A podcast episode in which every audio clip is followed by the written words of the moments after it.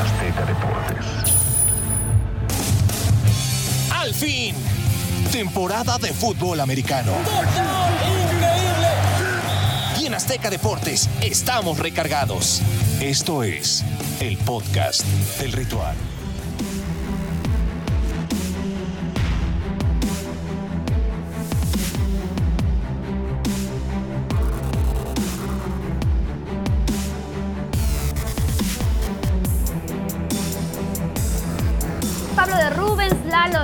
Andy Sola de este lado, semana número 7 de la NFL, mucha actividad y traemos temas muy puntuales, así es que el día de hoy, si me permiten amigos, arrancamos. ¿Quieren saludar? Andy Sola, por favor, ¿Quieren este es espacio, mandarle ¿no? buena, buena vibra a la gente? ¡Hola! Lalo Ruiz, mandando Ah, no, buena pues es vibra a la gente. no quería decir nada, porque no, no, No, iba a no, decir estaba, estaba con mi galletita, mi café. Provechito, Lalito. ya. Y, y luego sentí amenaza como de mamá. ¿Quieres decir algo? Sí, ¿Verdad sí, que no? sí, ¿verdad que no? Así estamos bien, ya vamos a pues empezar. si no quieren decir nada y quieren arrancar, entonces nos vamos de lleno con la desastrosa temporada de Green Bay. Muchos Oh. pensábamos que probablemente eh, podría llegar a Super Bowl, a lo mejor era el último de Aaron Rodgers, etcétera. Esa es la pregunta que se pone en el aire, no es que sea así. ¿Es desastrosa la temporada de Green Yo, Bay? yo no los descartaría todavía, en verdad. O sea, teniendo un coreback como Aaron Rodgers, es un equipo que va a estar compitiendo constantemente.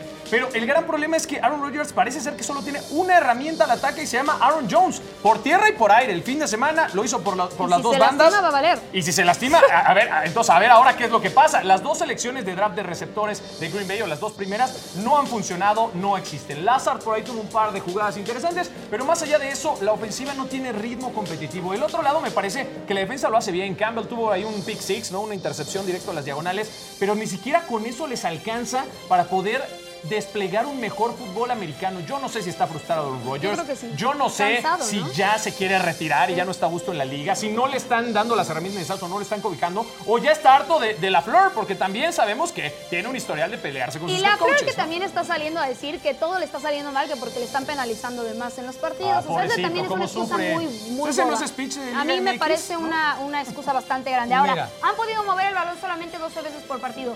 ¿El tema del receptor es la solución? No, la bronca, y lo sabía desde el inicio, la organización de Green Bay. A ver, voy a seleccionar a receptores novatos. Ok, tengo a Rodgers, sin duda es extraordinario. La temporada que está teniendo Green Bay no es todo responsabilidad de Rodgers y eso hay que ponerlo a un lado. Tenemos a un tipo, Christian Watson específicamente, que tiene sin duda mucho talento. Todos los que están en la NFL tienen muchísimo talento, nadie lo pone en duda. Si le pones el balón entre las dos manos la tira continuamente, tienes que cambiar el plan de juego. Sí, ya no funciona. Ahora, después te vuelves unidimensional, que es lo que dice Pablo. Entonces, si me tiran todo, bueno, ¿sabes qué? Vamos a correr. Y si vamos a correr, pues obviamente vamos a hacer mucho más fácil la chamba para quien me está defendiendo. Y esto es una bola de nieve que cada vez se hace más grande y por supuesto va in- incrementando la tensión, va incrementando la presión, los resultados no se van y todo el mundo ahorita está que se A los ver, lleva el diablo. Yo entiendo que le cambiaron a toda la ofensiva a Aaron Rodgers, ¿no? A o sea, toda. llega Sammy Watkins, se lesiona Pero con su Randall Cobb, que no era el ser jugador de seguridad. Bueno, O sea, Randall Cobb en su regreso que también decía, Era su "Madre jugador de mía", ¿no? seguridad, Pero- o sea, quieras o no, sí te sacaba muy buenas jugadas, te buscaba terceras oportunidades, es un jugador dinámico. Lo que es cierto es que el resto de los receptores no está funcionando. Lazard es el único que repite del año pasado, pero ni Romeo, ni Sammy Watkins, ni Christian Watson, ni Samori Chor, o sea, en verdad, y deja tú, tienes a un Tonian que de repente tiene buenas, buenas jugadas, pero no es tu herramienta al ataque y sobre todo el esquema no está armado para que el ala cerrada sea un protagonista. Entonces, claro que veo Ah, difícil ¿sabes el tema A de. Oye, Ahí te lo resuelve. Dios mío. No, no hay con qué. A grandes rasgos surge un receptor. Oye, ¿hay alguien que podría llegar a, a- a tomar ese puesto? No, la O sea, bronca. ¿realmente existe alguien que No, pudiera tomar la, ese la puesto? bronca No. real, contratar a nadie. la bronca real, independientemente de agencia libre, de todo, es que no hay lana. Y no hay lana porque Rogers renegoció un contrato que prácticamente los pone con el tope salarial en, el, en la soga está en el cuello. Y que no está cobrando Y entonces, algo, o sea, porque- y dices, a ver, no tengo herramientas a quién lanzarle. Y yo como gerente general no tengo lana a quién contratar, no, pues ya me cargo el payaso. Entonces, ¿qué vamos a hacer? Un plan de juego que medio intente competir con lo que hay, en lo que cuajan, porque sin duda van a cuajar. Pero el Ahora- tiempo ahora está premiando. Ahora ya nos estamos dando cuenta cuántos errores tapaba Devante Adams en el equipo de los Packers. Probablemente sí. Ya ¿A quién- no está. a quién- a le lanzaba pasando. antes? Era su Por eso, solución. pues justamente ese era. Entonces sí que hay que replantear un poco las cosas. ¿Y antes, de, antes Packers- Davante quién era? Randall Cobb. Sí, Randall Cobb, obviamente antes y antes Jordi Nelson. Jordi O sea, Nelson. nos podemos ir con esta lista de grandes receptores que ha tenido Aaron Rodgers. El gran tema es, me parece que Matt LaFleur empieza a sentir pasos en la azotea porque este equipo tiene que ganar sí o sí. Por eso renovaron a Aaron Rodgers. Le quieren sacar un Super Bowl más, aunque sea. Y ya está en la recta final de su carrera. Ojalá, no ojalá lo, veo, ¿eh? gane, la neta, pero yo lo no veo complicado. Pero bueno, vámonos con otro veterano, por llamarlo de alguna forma. Es la peor temporada de Brady, esta que está viviendo en 22 A ver, en años. números, pues, a ver, sí. escucha, sí, en números. No ha anotado un solo touchdown en un primer cuarto. Eh, su juego terrestre está muy desdibujado. Le están ganando las generaciones nuevas. Nada más quiero que Pero conteste las nuevas Pablo. tampoco Es, funcionan. es la peor temporada de Tom Brady en lo que va en la NFL. a ¿Ya se ver, tabla? escuchar. Los números no mienten, Lalo. ¿Le quiero un sí o un Pero no rotundo? Sí, o sea, numéricamente hablando, claro que sí, pero estamos hablando de una temporada con un Tom Brady de ya cierta edad. Ah, que sí, me edad. parece, escucha, escucha, déjame terminar, que me parece que ya está neceando con el tema de seguir Eso te iba a decir, él quería. Eso sí te lo voy a decir, yo lo voy a admirar siempre, para mí es el, el más grande quarterback de todos los tiempos, pero hoy por hoy me parece que ya es necedad lo que está haciendo Brady. Ya no tiene los mismos elementos que antes. Qué difícil cuando ya no tienes un Antonio Brown, cuando ya no tienes un Rob Gronkowski, cuando ya no tienes esos jugadores, estos playmakers que te saquen eh, a flote la ofensiva. Y ahí es donde Brady se está Ah, o sea, frustrando Mike Evans es, es un... ¿Viste cómo? No, ¿Viste esa no recepción que terminó por pero ya- soltar? pero ya no está Tuvo una mala tarde. Ahora, Ah. ojo, Mike Evans no es la solución a los problemas de Brady. Ni lo fue desde su primer temporada, ni lo fue cuando ganaron y el Super Fournette- Y Bowl. Fournette por tierra no. Por tierra no es suficiente. Ya demostró que no es ¿Por suficiente. qué no está pudiendo jugar Brady? No, es, no están estableciendo juego terrestre. Único- la línea ofensiva no está al fu- 100%. Fuera de rostear a Brady, que no soy pro Brady, y ya No, no, no, fuera, fuera, más fuera- allá de fuera Brady, del ¿no? cotorreo, lo que tiene Tampa Bay ahorita es un problema serio. Un problema serio por múltiples factores, cierto. Tu estrella está jugando mal, eso no es nuevo. Hay curva de rendimiento, está jugando mal. ¿Cómo está el resto? Si tú sumas que este está jugando mal, este también, este también este también, Sí, no va a funcionar. pues ahí está la bronca. Entonces, cambiemos el sistema ofensivo, al menos parchemos de semana a semana en lo que empiezan a agarrar confianza, porque ahorita lo que tiene Tampa Bay es un equipazo.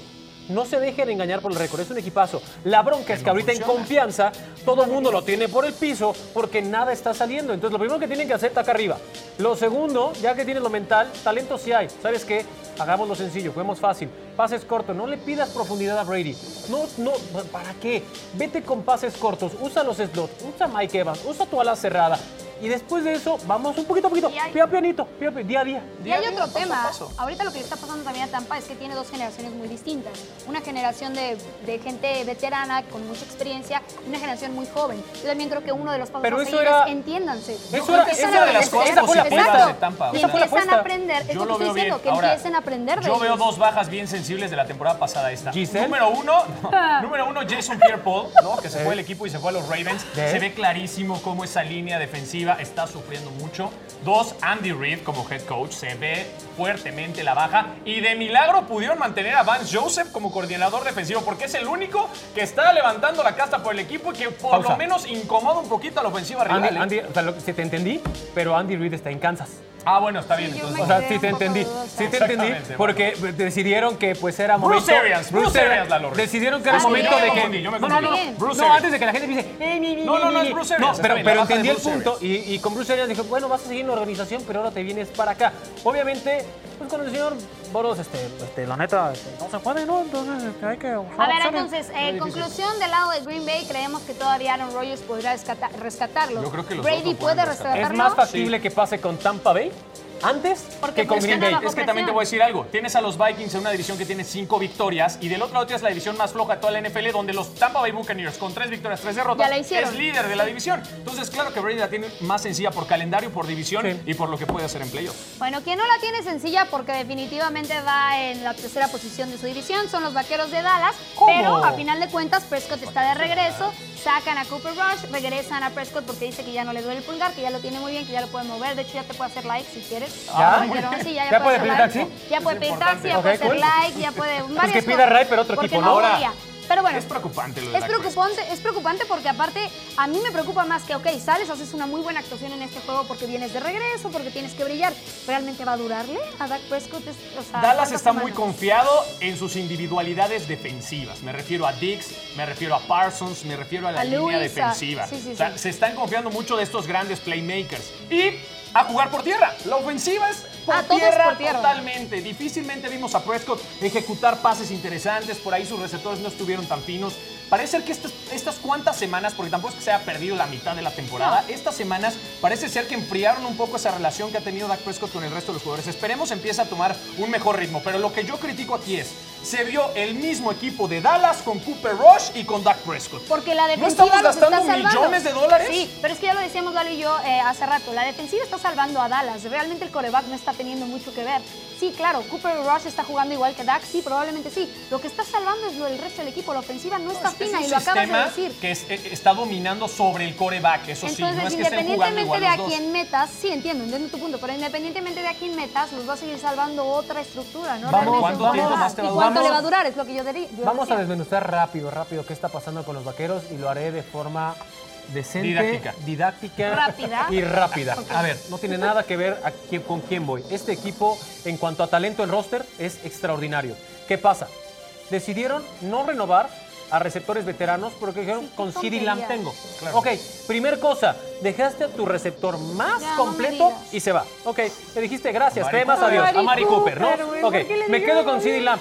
En papel no parecía tan descabellado. Ves el desarrollo del sistema, quien esté en la posición de coreback y de repente te das cuenta que cuando nada más tienes a uno como CeeDee Lamb y le ponen al corner número uno, CeeDee Lamb no produce tanto, produce, pero no produce tanto. Eso te obliga a tener variantes. Tu ala cerrada, vamos con el ala cerrada, es extraordinario bloqueando. La cosa es que en las trayectorias todavía no es tan bueno en las trayectorias. Ok, ando medio cojo, entonces vámonos con Pollard. Ah, está bien, Pollard es mucho más veloz en cruzar la línea de golpeo de lo que es Ezequiel Elliott. Correcto. Ok, pero una vez que lo golpean, me lo mandan a Narnia, me lo Sí, mandan sí, a sí, volar. Entonces, ¿sabes qué? Vamos entonces con esta línea de Zach Martin, que fue de las mejores cosas que ha tenido Dallas en los últimos años. Vamos a abrirle los huecos a los dos. Ezequiel Elliott por fin se acordó lo que es anotar. Se acordó contra. Filadelfia. Lo vimos se acordó contra más, Filadelfia con el primer más. touchdown y esta semana tuvo un par de anotaciones. Sobre todo vimos un Ezequiel Elliott que se ve mucho más, o sea, Fuerte. se ve más Sí, se ve mamey, se Tronado, ve más claro. tronado Sí, de se los brazos, sano, ¿no? La cosa es que para los cortes ya no es tan elusivo. Lo que tiene dentro de todas temporadas, estas carencias que les acabo de decir, lo que tienen es una defensa atrás extraordinaria. Sí. Una línea defensiva muy buena.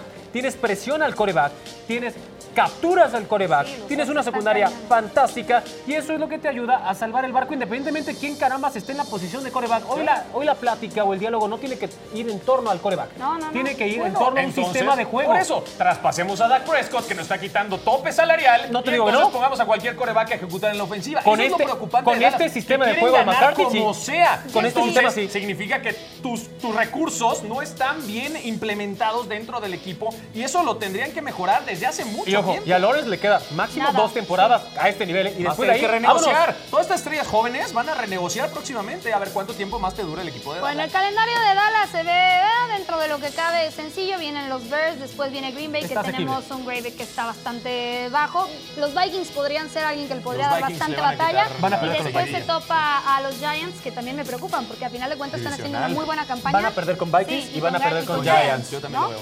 Ojalá se dé la sorpresa para toda no la afición de. Dallas. Y pero- ojalá Dak pues muestre su mejor nivel competitivo, de eso depende mucho. Ok, los Chiefs están arruinando o arruinaron más bien el debut de McCaffrey. Sí, yo creo que sí, sí lo hicieron bien. A ver, McCaffrey fue el que más toques de balón tuvo en cuanto a juego terrestre, creo que tuvo por ahí. Sí, o- tuvo varios. Varios toques Creo de balón, fue el número uno. No fue el que más yardas tuvo por tierra. No. Tiene que empezar a entender un poquito cómo trabaja Kyle Shanahan. No la conoce, Es no conoce su ofensiva. Lo que dijo Kyle Shanahan ¿No? antes del partido es que adecuaron el libro de jugadas a jugadas que él ya ejecutaba en Filadelfia para poder Carolina. tener, perdón, en, en Carolina para poder tener un mejor arranque dentro de este de esta nueva etapa de su carrera. O sea que Filadelfia Yo creo está en la mente de todos. sí, Ay, ya cállate. Lalo, por Yo creo que le favor. fue bien, le va a ir mucho mejor. Este es un equipo versátil a todos niveles. Brandon Ayuk, Divo Samuel, Sí, los tres sí. corredores que tienen, obviamente ahora con McCaffrey a la cabeza, con George Kittle como a la cerrada y me parece que Garoppolo es el coreback indicado, bueno, es el que le queda a San Francisco. Yo los veo muy bien.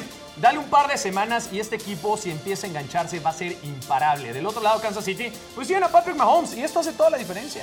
Yo lo que estaba viendo y que me llamó la atención es que Shanahan estaba hablando de que veía a McCaffrey como receptor, pero al mismo tiempo como corredor. O sea, lo quiere estar utilizando de las dos maneras y creo que Y eso tienes puede a Kyle Juszczyk, que puede hacer buenas Y, cosas y también. pasa lo mismo. Y- una buena dinámica. Y pasa lo mismo. A ver, tienes acá, tienes un gran fullback. Tienes a un receptor que puede jugar como corredor. Tienes un corredor que puede jugar como receptor. Tienes muchas herramientas y tienes una gran defensa. Eso es lo que tiene Kyle Shanahan ahorita. Y es la apuesta que tiene San Francisco. Si no llegan al Super Bowl este año, empeñaron su futuro inmediato. Esta organización está pensando en que este año, este año tiene que ser el bueno. Este año qué? tiene Claro, que ser el Super Bowl. las rondas Y de la que mandaron, porque ya habían perdido ronda por Trey Lance Sí. y ahora pierden rondas para que Sí. llegue McCaffrey. Y Entonces rondas el altas. futuro de 49ers está Rondas altas. Y además, hay que recordar que es el regreso de Shanahan y también esta, este binomio padre que coachó con padre que jugó y ahora hijo que coachea con hijo que corre. que corre. Esta es la historia Sí, cuando se cierra y se engloba fantástico lo de McCaffrey, lo de Shanahan. Es un, es, es un, es- un equipo de verdad por donde se le vea que ilusiona, Mucho. ilusiona mucho, viene a México, va a estar en Sí, gran ritmo cuando esté en el Estadio Azteca. Y de verdad, si no llegan al Super Bowl, San Francisco, prepárense para 7, 8 años de De, reconstrucción. de tristeza, estoy de acuerdo Voy. contigo. Y positivo lo de McCaffrey rapidísimo, se ha ganado a la afición. Sí. Su primer tweet fue, esta contratación es como si yo regresara a casa por el- Stanford. por todo lo de Stanford y por el, el, digamos, el bagaje que tiene la familia con el equipo de San Francisco. Vamos a cerrar nada más el tema diciendo que ellos se saben. Grandes Skill sale al final del juego a decir, a ver, este brother no va a salvarnos, solamente nos va a apoyar a seguir siendo mejores. Y tiene toda la razón. presión, Pero tiene toda la la razón. Al final de cuentas todos están haciendo su chamba. Cuando todo el mundo hace su trabajo, las cosas salen bien.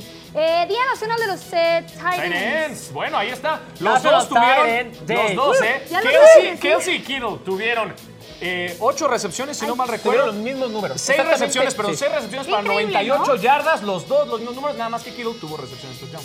La gran ¿Y prefieres a Kiro o a Kelsey? No, a Kelsey, obviamente ¿Tú? me quedo con Kelsey. Kelsey. Yo también me quedo con Kelsey. Audaz, rápido. eh, Ahora, buen mejor a la cerrada de todos los tiempos. ¡Go! No voy a entrar en ese juego. ¿Por qué no? Porque vas no a decir. Gronk. Bueno, a Sí, mí es me que parece que yo diría Gronkowski, Gronkowski, pero- que se puede estar peleando con Pero Tony puede ser muy González. mediático. No, no, no, pues no sé, tú quieres a Jason La- Witten, La pero cosa, tampoco la está en cosa el con top. Tony González y por lo cual me lo pueden echar Pero es que actuales. no ganó Super Bowl porque, híjole, tristemente en Atlanta, cuando fueron sus mejores años, Sí. Atlanta no figuraba. Y luego en los Chiefs, cuando los Chiefs tampoco figuraban. Pero Witten y Gronkowski pueden ser buenos elementos para ser los Gronkowski mejores de mucho la mejor que historia. Witten. Witten está en el top 10 tal vez, Pues, lo podemos sí, poner ahí. probablemente. El tema de Gronk es que tiene los mejores números de una área cerrada en playoffs. Sí, y eso Sackers. nadie se lo puede quitar. Sackers no está ni También. cerca tampoco del top 5 No, de la aparece, historia. Yo, yo revisé ¿De la historia, No, no, no, yo revisé la lista y sí está, ¿eh? Papi, por Dios. no. Sackers está en el top parece. 10. Por No, Dios top 10 que yo revisé, solo sí. top 5. Sackers no está en top Yo 5 de las cerradas en la la lista historia. y Bueno, está en no, si 10. tú hablas de cantidad Yo yardas eso es les otra cosa. que no iba a entrar es en este promedio juego. ¿Con qué más total de jugadores y entonces ustedes decidan, Bueno. pero que el público opine ahí en redes Ya no nos queda mucho tiempo, así es que si les parece nos vamos con el juego de la semana. ¿Con cuál se quedan? Ah, una gran Muy pregunta. buena pregunta, Andy Bueno, si quieren yo empiezo porque yo sí lo traigo por acá. Yo me voy a quedar con los Seahawks enfrentando a los Giants. ¿Por qué? Porque a final de cuentas, ya lo mencioné, es un juego divisional que a mí me interesa. O sea, más bien Giants es eh, parte de la división de los vaqueros de Dallas. Giants está jugando bien. Daniel Jacobs trae una gran mancuerna con Barkley. Y me gustaría ver qué va a hacer en esta instancia cuando se enfrente a unos Seahawks que ya lo mencionábamos. La defensiva está trabajando espléndido. Así es que creo que por ahí me voy a ir yo. Me quedaría con Seahawks Giants. Que a lo mejor no es un partido que sea muy llamativo, pero también en especial creo que ha creado mucho expectativa. Pues ahí está entonces el partido del día de la semana. Fíjate que yo no tengo no idea. tienes. No, no tienes partidos, Lalo. No.